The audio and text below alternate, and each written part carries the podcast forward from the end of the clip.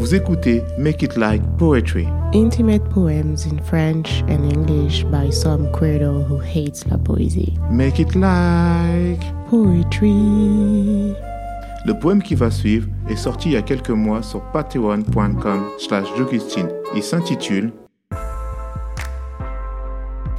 My Brother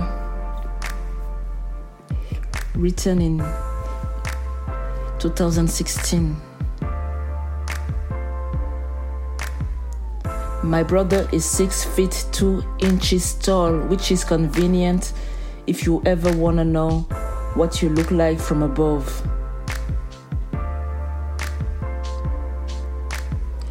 He is bulky and tough, ill groomed but handsome. He is affectionate as fuck.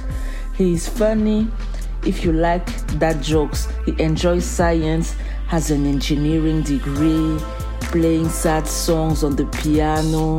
His favorite composer is Mozart.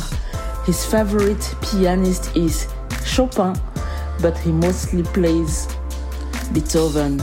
My brother loves dogs, pizzas, Jessica Alba, Nolan's movies, Emily Bloom's videos, pastas, video games, and FC Barcelona.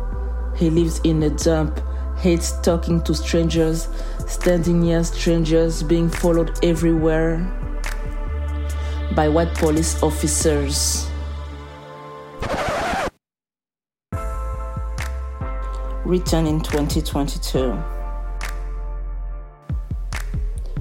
Now, six good years have passed. Google says I'm a writer. I had dreamt it forever. Plot twist, I am not happier. You know who else has passed? My non binary brother as a cis man, but I may talk about them later. My cis brother, however, is not bulky anymore. He's mimicking our father.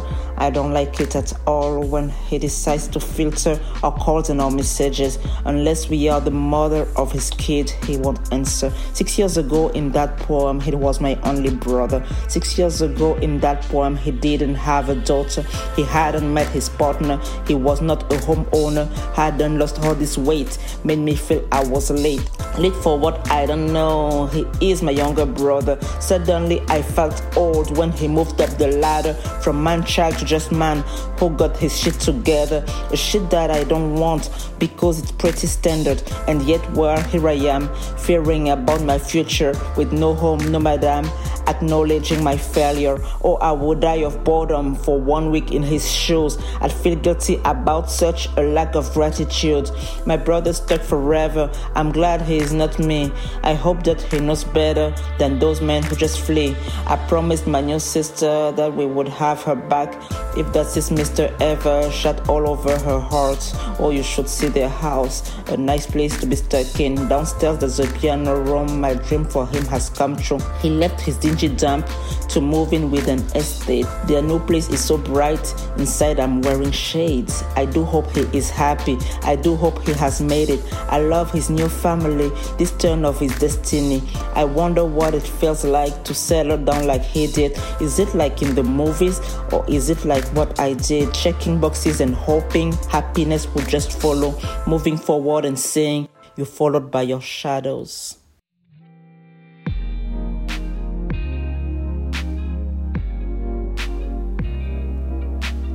Vous venez d'écouter un nouveau poème de Jogustine.